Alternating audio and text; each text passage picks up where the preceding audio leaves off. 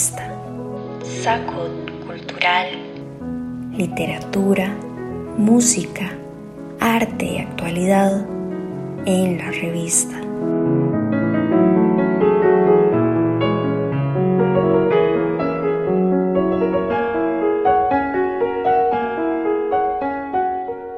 Hola queridos amigos, eh, quiero que escuchemos juntos un grupito de tres piezas de Chopin, un estudio y dos nocturnos. Los estudios y los nocturnos fueron formas que Chopin engrandeció. Existía antes que él, él no inventó la forma estudio ni la forma nocturno, pero es indudable que para la historia de la música, los estudios y los nocturnos por excelencia, por antonomasia, son los de Chopin. Ah, de hecho, los nocturnos los inventó oficialmente un compositor irlandés que se llamaba John Field, F-I-E-L-D. John Field. Si tienen la curiosidad pueden escucharlos. No es música que les vaya a hacer daño, no es música ofensiva, es bonita música de salón superficialona, no tienen el drama, la melancolía, la introspección, la sofisticación, la complejidad de los de Chopin. Está clarísimo, clarísimo que están años luz pero son piecitas agradables. Eh, como dirían los estadounidenses, there is nothing wrong with them. No, no, no hay problema con ellas. El problema de los nocturnos de Chopin, de Field, es que haya venido Chopin y haya compuesto sus 21 prodigiosos nocturnos después de él. Le robó, digamos, la forma, pero enhorabuena, porque creó con ella 21 obras portentosas. Lo que confirma aquel famoso decir de Stravinsky que sostenía que en materia de arte el robo debía ir acompañado de asesinato. Es decir, si uno le quitaba a alguien una idea, un recurso, una técnica, alguna cosa, tenía que cultivarla con tanta maestría que la gente se olvidara de, la persona que fue saqueada. Eh, es decir, matarla, matarla en la memoria del mundo, por así decirlo, y por horrible que suene, ¿verdad? Confinarla al olvido. Bueno, sí, Chopin confinó prácticamente al olvido. Pocos pianistas lo tocan. Ahí en cada muerte de obispo se puede oír. Los nocturnos de John Field. Y yo toco, eh, toco dos eh, nocturnos, que son el, primero, que está en si bemol menor, y el, nocturno en do menor. El nocturno en si bemol menor es el primero, entonces Chopin estaba todavía como experimentando con la forma, como haciendo la suya. Tiene forma A, B, A, tripartita, tema A, sección central B, y bueno, regresa a la sección A. Las secciones A están en modo menor, en si bemol menor, la sección B del centro está en re bemol mayor. Es, entonces pasa de la oscuridad a la luz y nuevamente a la oscuridad como todos los nocturnos, es música melancólica, claro, es música pues precisamente nocturna, plenilunar, ¿verdad? Música para soñar más que para oír. Está llena de la melancolía, del misterio, de la introspección, de la soledad, de la paz, pero también de la agitación de la noche. La noche no es un paraje tan, tan fácil de habitar es tierra de fantasmas, es tierra de tinieblas, es tierra desconocida, es, es el imperio de las sombras y, Chopin fue muy sensible a eso. eso esa faceta eh, convulsa de la noche se hace mucho más patente en el segundo nocturno que toco, que está en Do menor. Do menor es en general una tonalidad más dramática que si bemol menor. Este está en Do menor. Si ustedes lo oyen con cuidado van a sentir que el nocturno tiene cierto aire de marcha fúnebre, cierto, un poquito, un poquito. Tiene una démarche, es decir, un, tiene una manera de avanzar que puede evocar, puede evocar el ritmo de una marcha fúnebre, pero no lo es. Es una soberbia melodía, este, em, llena de, llena de altivez en medio del dolor llena de orgullo eh, en medio del dolor, un dolor contenido, estoicamente contenido. Es mucho más complejo que el primer nocturno. Yo sé que el primer nocturno eh, eh, va a apelar a más gente, es una melodía más fácil, más pegajosa, más silbable, Es más popular, de hecho, claro, pero no significa que sea mejor. De hecho, yo diría que es mejor el, segundo nocturno que grabo, el en do menor, pero sí va a demandar de ustedes una escucha más atenta y más frecuente. Van a tener que oírlo varias veces es lo que suele suceder con la gran música, no nos libera toda su belleza en una primera audición, sino que hay que, hay que insistir un poquito. Eh, este, este, segundo, este, este segundo nocturno que toco en do menor, les decía, tiene un ritmo procesional, solemne, lento, triste, pesado, si cabe, de marcha fúnebre. En la parte es igual que el primero, de forma tripartita, tres partes A, B, A. En la parte B modula de pronto a Do mayor con un nuevo tema, una especie de coral. Eh, y ese coral de pronto empieza a contaminarse con unas especies de retumbos, de trepidaciones de los bajos, en octavas, al, unísono, en los bajos. La melodía empieza a, qué decir, a verse interrumpida, fracturada por estos tremores, timor et tremor, como diría la Biblia, temor y temblor, que presagian una tormenta, algo terrible, y en efecto, en efecto, los tremores crecen hasta que se viene una catarata, una catarata de octavas, por supuesto descendentes, y reaparece el tema de la parte A, estamos en el segundo A, ya pasamos B, reaparece el tema de la parte A, pero reaparece muy, muy transfigurado. Ya no tiene la paz, ya no tiene la solemne, el solemne sentimiento de tragedia de la primera vez. Eh, de hecho, Chopin para esta segunda exposición de A marca doppio movimiento, el doble de rápido, doble tempo, doble movimiento, doble de rápido. El tema tiene que sonar dos veces más rápido que la primera vez. Además está lleno, repleto de acordes. Eh, la melodía canta como puede con el dedito meñique de la mano derecha, pero está lleno de acordes pesados, espesos, con mucha nota. Y, todo, y todo tiene un, carácter de trepidación, como de temblor. Esos, esos acordes hacen el efecto como de retumbos, como de temblores, como de trepidaciones. De modo que ahí es un, es un pandemonium en ese segundo nocturno. se sueltan todos los demonios del alma de Chopin y alcanza un tremendo clímax con acordes muy disonantes y se disuelve se disuelve en una, en una escalita que sube como evaporándose y se extingue este, eh, de una manera maravillosa, maravillosa, y lo cierran los acordes de Do menor que cabe esperar en una pieza así. Todo, todo un itinerario, amigos, todo un itinerario, toda una aventura toda una aventura a seguir ese segundo nocturno en do menor. Es más complejo que el si bemol menor, como les digo, es menos fácil de digerir, es más abstracto, más complicado y la melodía no es tan pegajosa, tan inmediatamente reconocible como la primera, porque es una melodía interrumpida por silencios. Las notas no conectan, hay silencios entre ellas. Entonces la impresión que debería causarles es como de alguien que está tan roto, tan lleno de dolor, tan quebrado y está tratando de hablar, tratando de llorar y los sollozos se interrumpen y la voz se interrumpe y no sale y, es, un, es, un, discurso eh, discontinuo, lleno de silencios que son una prosopopeya del dolor cuando se presenta en su forma más paroxística que nos impide incluso ligar las palabras, ¿verdad? Hablamos entrecortadamente, perdiendo el resuello a cada momento. Bueno, eso es, eso es lo que van a sentir con un poquito de imaginación en el segundo nocturno. Y me voy ahora a la primera de las tres piecitas de Chopin. La primera es un estudio, de hecho es el último estudio que Chopin compuso. Chopin compuso 24 estudios. Um, en dos libros. El Opus 10 tiene 12 y el Opus 25 tiene otros dos estudios para un total de 24.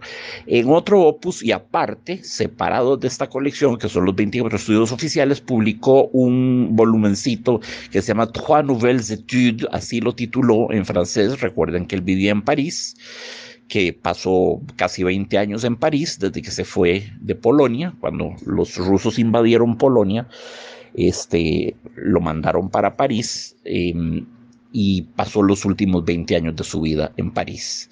Llegó a París a los 19 años y ahí mismo murió a los 39 años de tuberculosis. Ese estudio que toco yo es muy, muy bello. Tiene un sobrenombre que no se lo dio Chopin, a Chopin no le gustaba ponerle título a la pieza, aparte de un título genérico, claro, sonata, estudio, polonesa, mazurca, nocturno, lo que se quiera, ¿verdad? Concierto, pero no le gustaba tener títulos descriptivos. Sin embargo, en este caso es tan evidente la metáfora sonora, tan evidente que se cae de, de obvia. El estudio es conocido como estudio océano estudio océano en do menor, y eso porque ambas manos recorren todo el teclado de abajo arriba, de abajo arriba, de abajo arriba a lo largo de toda la pieza, no hacen otra cosa que desplegar esos, esos, formidables oleajes oleajes furibundos, ¿verdad? Oleajes de tempestad, indudablemente que son oleajes de tempestad, violentos, eh, vertiginosos, es una, es una obra titánica, heroica, también llena de dolor, pero en lugar del estudio el, estudio se abandona más al dolor, el, perdón, el nocturno, el nocturno en do menor se abandona más al dolor, el estudio no, el estudio como que lucha contra él, lucha.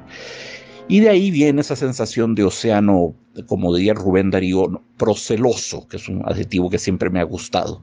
Proceloso quiere decir mm, ominoso, nocturno, amenazador. ese es sobre todo el sentido, sí, de amenaza, de un océano eh, bravío, enfurecido. y sin embargo, dentro de ese ir y venir de las manos que suben y bajan en movimiento paralelo, suben juntas, bajan juntas en medio de toda esa tormenta, se decanta, se decanta constantemente a intervalos regulares en el pulgar de la mano derecha, cuando el pulgar de la mano derecha llega al bajo y luego lo repite el meñique de la derecha arriba, la, melodía suena abajo y cada nota se repite arriba, eh, mm, se decanta una melodía una clara, clara melodía. Si ustedes empiezan a sentir esto únicamente como un sub y baja de las manos, es porque algo no está funcionando, porque ahí hay una melodía. Hay una melodía escondida entre el oleaje, ¿verdad? Cantada por el, por, el, por el barítono allá abajo, en el pulgar de la derecha, y repetida por el meñique en la parte alta de la ola. Entonces cada nota tiene un eco en la parte más alta de la ola. De manera que es una pieza este, eminentemente melódica. No es otra cosa que una extensa melodía, melodía disfrazada de arpegios y arpegios, arpegios. Es imperativo que la pieza no suene como un estudio de arpegios, como una persona que está eh, diligente, aplicadamente, pero irritantemente practicando arpegios para arriba, para abajo, para arriba, para abajo. Si empiezas así de estéril, así de árida y de aburrida, es porque el pianista no funciona. Tiene que sonar dramática, oscura, por supuesto tempestuosa, pero también melódica. Traten de ver, traten de, ver, digo yo, vaya una sinestesia, traten de oír la melodía que está implícita en esos arpegios. En la parte de abajo, en el bajo, canta la primera nota y es repetida en, el, pináculo, en la cima de la ola arriba. Y lo mismo con cada nota de esta melodía. Cada nota es enunciada dos veces, abajo y luego arriba. Por eso el, estudio es un permanente sub y baja. No tiene nada en la página que no sea un sub y baja. Si uno ve la página es divertido porque lo que uno ve es un, chorro, una cascada de notitas que bajan hasta el abismo y suben hasta el pináculo y vuelven a bajar, y vuelven a subir y se desploman nuevamente y vuelven a subir. Sí, exactamente como un océano enfurecido jugando con un barquichuelo que pugna dificultuosamente por mantener su equilibrio, con el timonel agarrado, del, aferrado del, del timón, tratando de hacer lo que pueda porque la barca no naufrague. Obra muy dramática y muy impresionante, por lo tanto, este estudio. Espero que, eh, que se diviertan amigos, espero que disfruten de, de, las tres piezas. El, el estudio primero, que está en do menor, luego el nocturno que está en si bemol menor, y luego el segundo nocturno en el cual volvemos como el estudio a la tonalidad de do menor. Eh, tres piezas muy disímiles, muy disímiles que muestran tres facetas muy diferentes de, ese variopinto, caleidoscópico compositor que era Chopin. La gente lo tiene, a, lo asociado al almíbar, al sirope, a la, a la sacarina, nada de eso, nada de eso, aquí no hay nada de eso. Ciertamente no en el nocturno en do menor ni en el estudio en do menor. Una mala interpretación del nocturno en si bemol menor podría, eh, podría dar una impresión de sacarina, pero eso es una mala interpretación. Tampoco ahí hay sirope. No hay sirope en ningún lugar en esta música. Es toda bella, toda noble, toda sublime, una exaltación de la, de la vida, aún en medio del más eh, consternante de los dolores. Amigos, un fuerte abrazo, toda mi gratitud y que disfruten de estas tres piezas eh, de Chopin. Las tres tienen un lugar muy hondo, muy hondo dentro de mi corazón.